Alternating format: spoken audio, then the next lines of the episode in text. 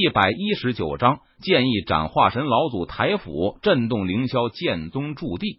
龙腾九天大阵内，轰鸣声不断，恐怖的力量震荡而出，导致龙腾九天大阵摇摇欲坠。只见锦绣河山剑意如同塌陷的一角苍穹，碾压而下，扑哧，血光飞溅。锦绣河山剑意将司马家族化神老祖本尊和法相融合的长刀，直接碾成了一堆肉泥。至此，司马家族化神老祖死。老祖，这不可能！我不相信，老祖可是化神期强者，他怎么可能就这样死了？司马和看到眼前的一幕。他脸色大变，摇头难以置信道：“但是司马家族的化神期老祖的确是被陈宇杀死了。凌霄剑宗弟子听令，随我出击杀敌。”柳玄宗缓过劲来，他高举着凌霄剑，大吼一声道：“只见柳玄宗一马当先，他如同虎入群羊，杀的司马家族弟子人仰马翻。柳玄宗可是化神期武者，所过之处，所向披靡。”无人能挡。很快，司马家族的战线崩溃，好似兵败如山倒，瞬间溃散。这一仗开始的突然，结束的也很突然。堂堂化神期武者就这样死在了龙腾九天大阵之中。不过也幸好是龙腾九天大阵保护了凌霄剑宗驻地，否则凌霄剑宗驻地会在这一场大战中成为一片废墟。如果重建，也不知道要花费多少的人力、物力、财力和精力，可谓是给凌霄剑宗省下了一大笔支出。玄宗司马家族化神老祖已死，司马家族主力全军覆没。我们可以趁着这个机会杀入金府，覆灭司马家族，将司马家族多年积累的宝贝和修炼资源抢来，以壮大我凌霄剑宗。陈宇见柳玄宗浑身浴血归来，他吩咐道：“是老祖。”柳玄宗闻言，他点了点头，应道：“这几年凌霄剑宗之所以发展如此迅速，全是因为凌霄剑宗收刮了几个宗门势力的宝库和修炼资源。在这些修炼资源的支撑下，凌霄剑宗的整体实力才有了质的飞跃。所以，掠夺资源。”才是增长实力最快的捷径。当然了，凌霄剑宗不主动攻击其他的宗门家族势力，但是其他宗门家族势力若是敢主动攻击凌霄剑宗，那就别怪凌霄剑宗以其人之道还治其人之身，以牙还牙了。很快，柳玄宗召集凌霄剑宗弟子，千里奔袭远在金府的司马家族。陈宇担心会出现什么意外。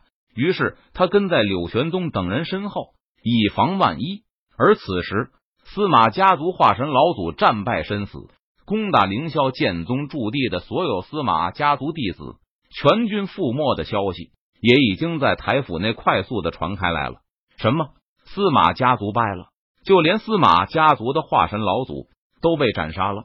攻打凌霄剑宗驻地的司马家族之人全军覆没，无人生还？这不可能！司马家族的化神老祖可是一只脚踏入合体期修为了，他怎么可能会被人杀死？据传，凌霄剑宗很有可能有两名化神期武者，甚至超越化神期，达到传说中合体期修为的武者存在。如果真的是这样，那凌霄剑宗简直是不可招惹、不可得罪呀！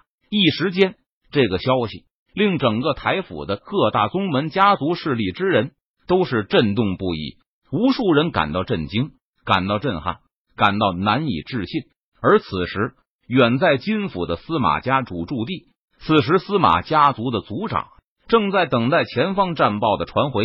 司马家族族长认为，这一次化神老祖亲自出手，想要覆灭那什么三流势力凌霄剑宗，绝对是小菜一碟，手到擒来，根本没有任何难度。余家的漏网之鱼。绝对不能让他再次逃脱了。司马家族族长陷入沉思之中。几年前，司马家族族长按照化神老祖的吩咐，暗中布局，最终将余家势力连根拔起，并且司马家族族长以余家几百口人的鲜血祭奠邪神，想要获得永生的力量。但是因为余家出现了一条漏网之鱼，倒是祭奠功败垂成，这让化神老祖愤怒不已。这几年来，司马家族一直都在暗中寻找于子琪的下落，并且派人盯梢于子琪父母的墓地。终于踏破铁鞋无觅处，得来全不费工夫。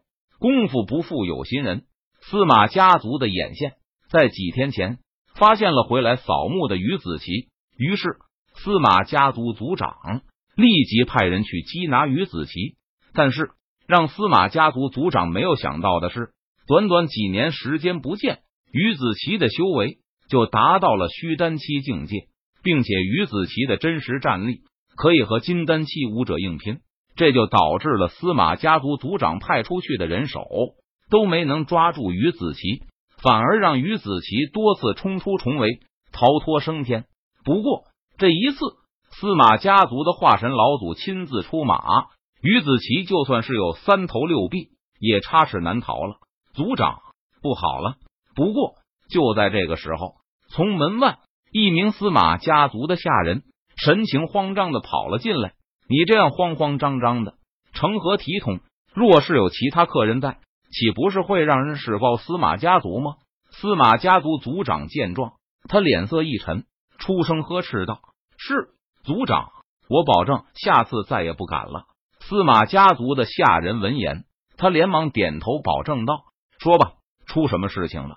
司马家族族长见状，他问道：“回族长，刚刚得到的消息，说是化神老祖被人斩杀，我们司马家族攻打凌霄剑宗的人已经全军覆没了。”司马家族的下人不敢怠慢，他连忙将刚才得到的消息向族长汇报。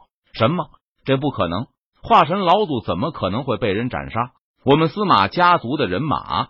怎么可能会全军覆没呢？司马家族族长闻言，他顿时大吃一惊，难以置信的说道：“你这下人好生荒唐，连这消息的真伪都不验证一下，就向我汇报了，简直是渎职，该杀！”司马家族族长冷声道，他一掌拍出，将司马家族的下人直接拍死了。